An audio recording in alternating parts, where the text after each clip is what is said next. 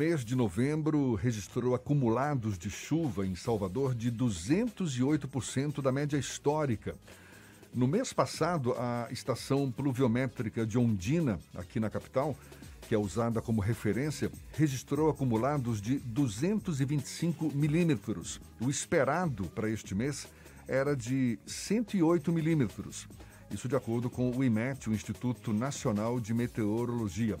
A gente tem falado aqui no Issa Bahia do cenário das cidades baianas após as fortes chuvas das últimas semanas. E vamos agora aprofundar a situação na capital baiana.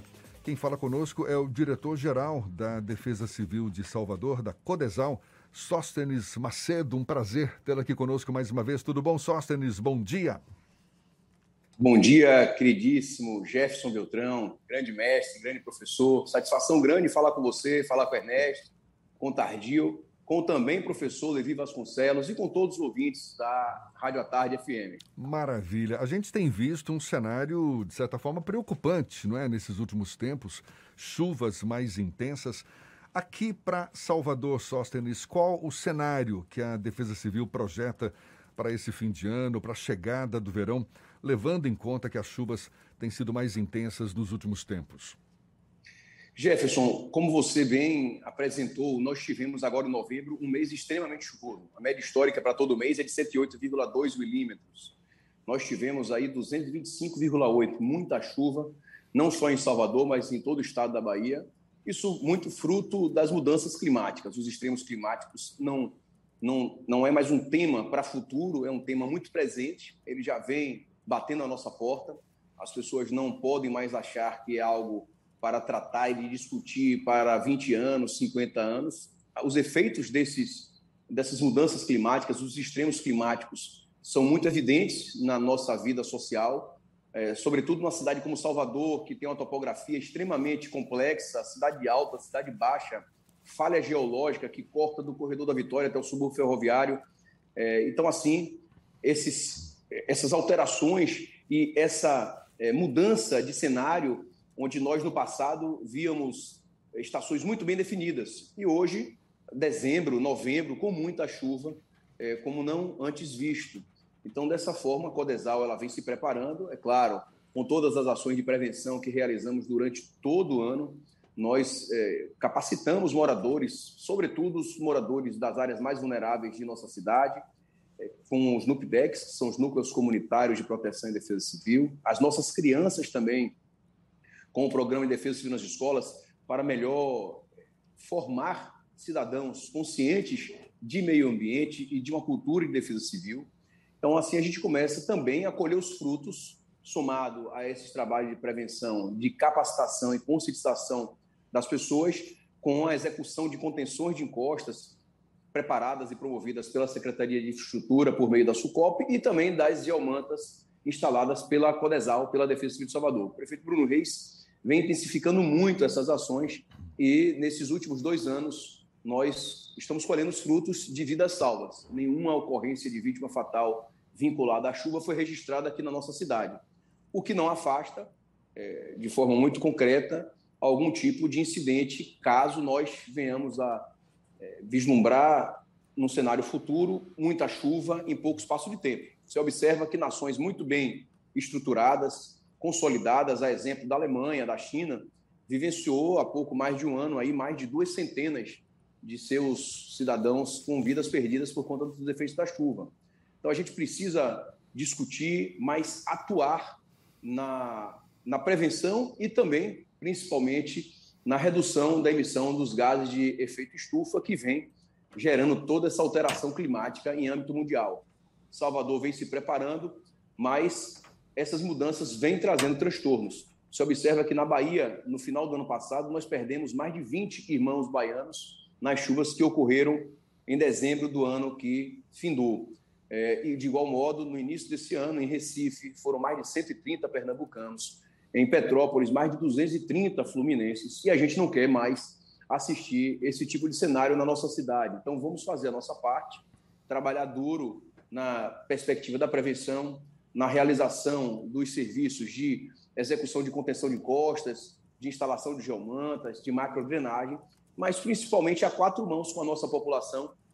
Vocês dos meios de comunicação, você que é um grande líder é, dos meios de comunicação da nossa cidade, Levi com as suas crônicas nos sites e, e também no jornal impresso, de tal forma que a gente possa enxergar, é, num cenário de futuro próximo, uma cidade cada vez mais segura, sem riscos por conta dos efeitos da chuva. Sóstenes, esse cenário se a gente parar para pensar, não é novo, não é? No ano passado mesmo a gente já teve uma ocorrência muito intensa de chuvas no interior do estado, e em Salvador também não foi diferente.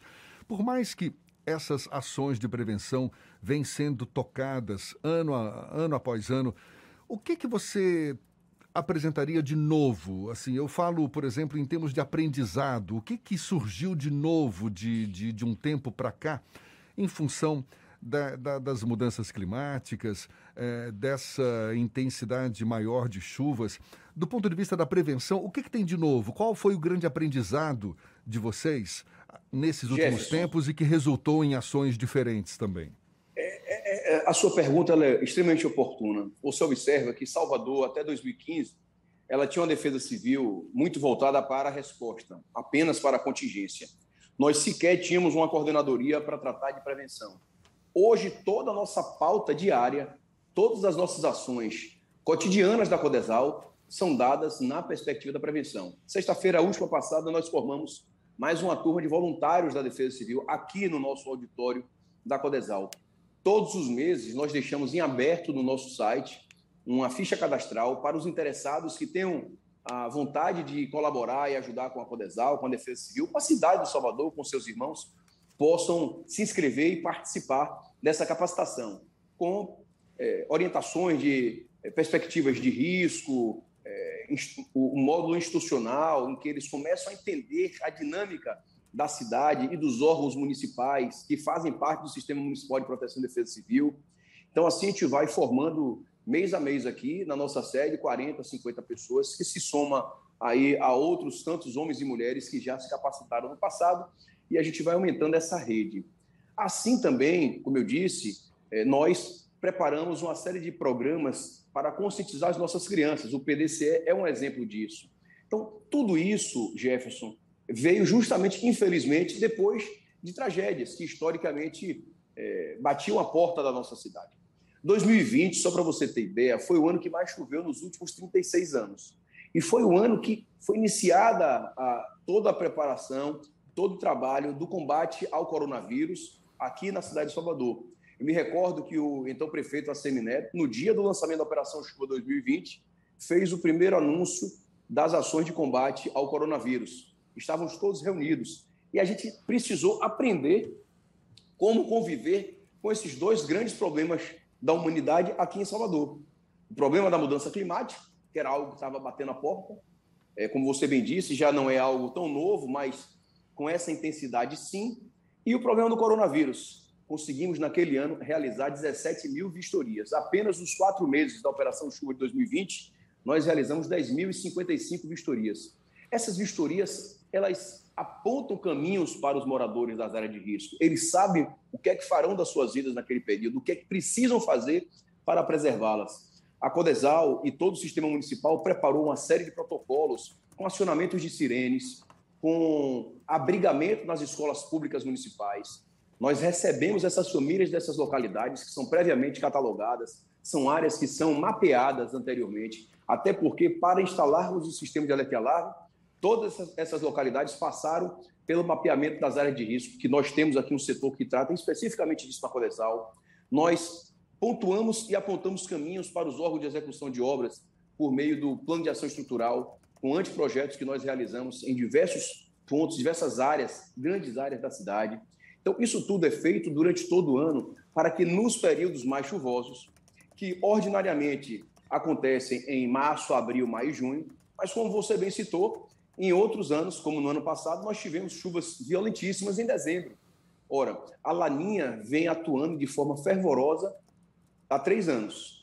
Esses efeitos que a Laninha vem trazendo para nossa cidade, para o estado da Bahia, mas para a nossa cidade, é extremamente danoso.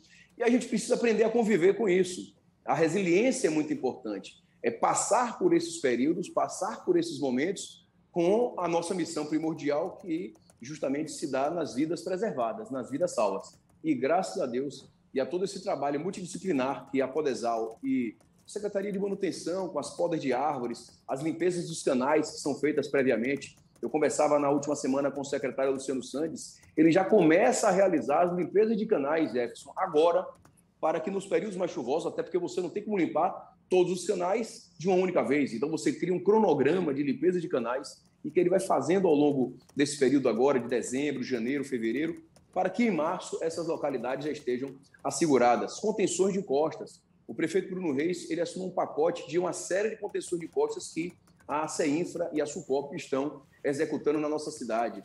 Geomantas, nós já somamos aí 260 geomantas. Apenas nesses dois anos de mandato do prefeito Bruno e da vice-prefeita Ana Paula, nós temos 65 geomantas já instaladas. Então, isso tudo vem se somando com é, uma, como é que poderia dizer, uma cultura nova que as pessoas, sobretudo aquelas que moram nas áreas mais vulneráveis geologicamente falando, elas começaram a aprender a conviver se colocando em condição de segurança. Então, as construções irregulares, a gente sempre oportuniza através do escritório público é, da Secretaria de Infraestrutura ou mesmo dos escritórios que existem nas academias, nas faculdades de engenharia e de arquitetura, é, projetos, programas para que as pessoas possam fazer construções mais seguras, com baixo custo. Então, tudo isso, é, quer dizer, você observa que não é uma ação, são várias as ações, são diversas as ações que vão de encontro com essas mudanças climáticas, que são algo que é algo que a gente vai precisar conviver ao resto da nossa vida. É claro que, somado a isso tudo, mudar o nosso comportamento na qualidade é, de ser humano em relação ao meio ambiente.